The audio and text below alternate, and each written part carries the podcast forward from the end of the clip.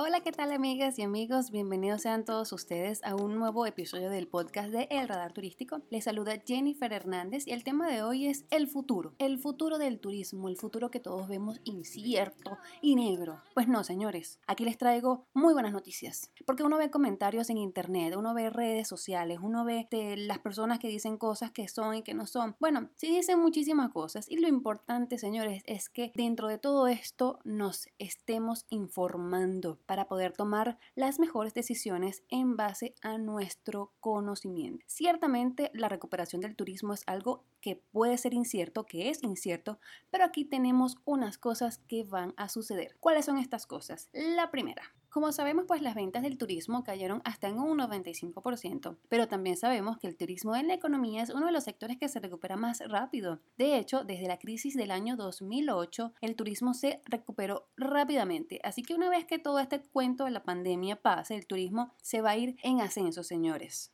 ¿Qué otra cosa? Los viajeros van a preferir el turismo local, agarrar su carro, manejar unos cuantos kilómetros e ir a comunidades cercanas por temas de incertidumbre. Y también se va a activar el turismo más natural. ¿Qué quiero decir con natural? Pues que los viajeros van a querer ir a zonas que sean abiertas, donde no hayan otras personas. A esto me refiero con bosques, montañas, ríos, irse de camping, pues para no tener que compartir y evitar posibles contagios.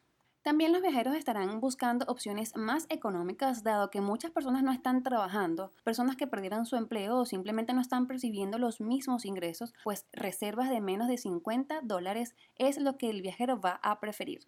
Airbnb habla de que los alojamientos en cabañas y en casas de campo han tenido un gran incremento en las últimas semanas. Obviamente las personas todavía no están listas para quedarse en hoteles, así que estos alquileres se han acrecentado. ¿Qué otra cosa? Los viajes en familia, los viajes entre amigos, esos viajes se van a incrementar. Dado que las personas han estado tanto tiempo aisladas, familias que han estado tanto tiempo sin verse, amistades también, que una vez que esto pase, todos van a querer hacer viajes grupales y viajes familiares. Así que no es de extrañarnos que cuando nos vayamos de viaje vayamos todos como un familión.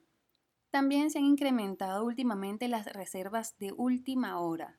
¿Qué otra cosa? El viajero presentará muchas, muchas exigencias en el mercado para evaluar hacia dónde ir y cómo es conveniente ir. ¿Por qué? Porque es normal que la gente se preocupe y que tarde un poco en recuperar la confianza, de montarse en un avión, de repente de saber cuáles son las garantías de salud ¿no? que toman las aerolíneas si de verdad es seguro volver a Italia, a Francia, a Estados Unidos, China, etc. ¿Por qué? Porque sabemos que estos son uno de los países que se vieron más afectados detrás de la pandemia.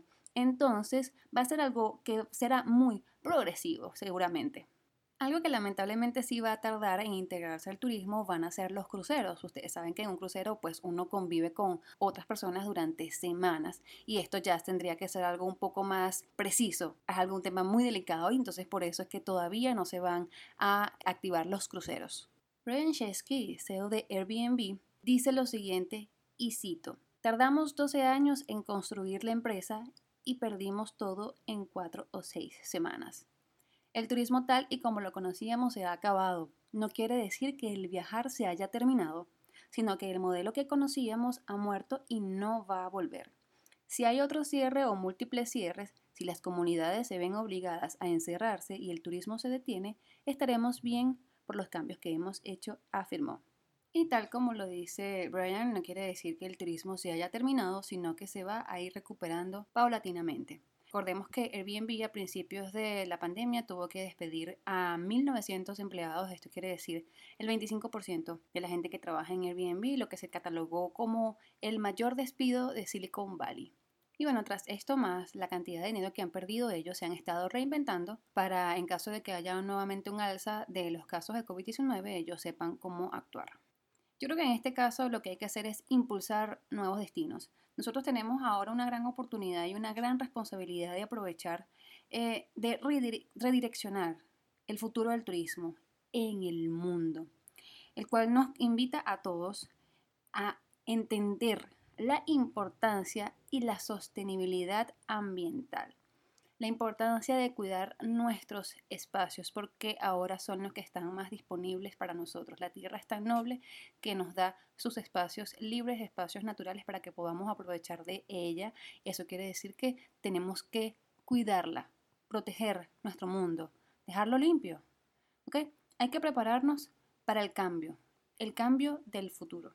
Y bueno, mi gente, con estos pequeños datos que recopilé para ustedes el día de hoy con respecto a las cosas que van a suceder a nivel del turismo, me despido de ustedes por el día de hoy, no sin antes recordarles que me pueden seguir a través de mis redes sociales en Instagram como arroba el piso radar turístico, en Facebook como el radar turístico, o si no, busquen mi canal de YouTube como el radar turístico. Como siempre, les saludo Jennifer Hernández, les mando un beso enorme y nos vemos la semana que viene en un nuevo episodio del podcast El Radar Turístico. Bye bye mi gente.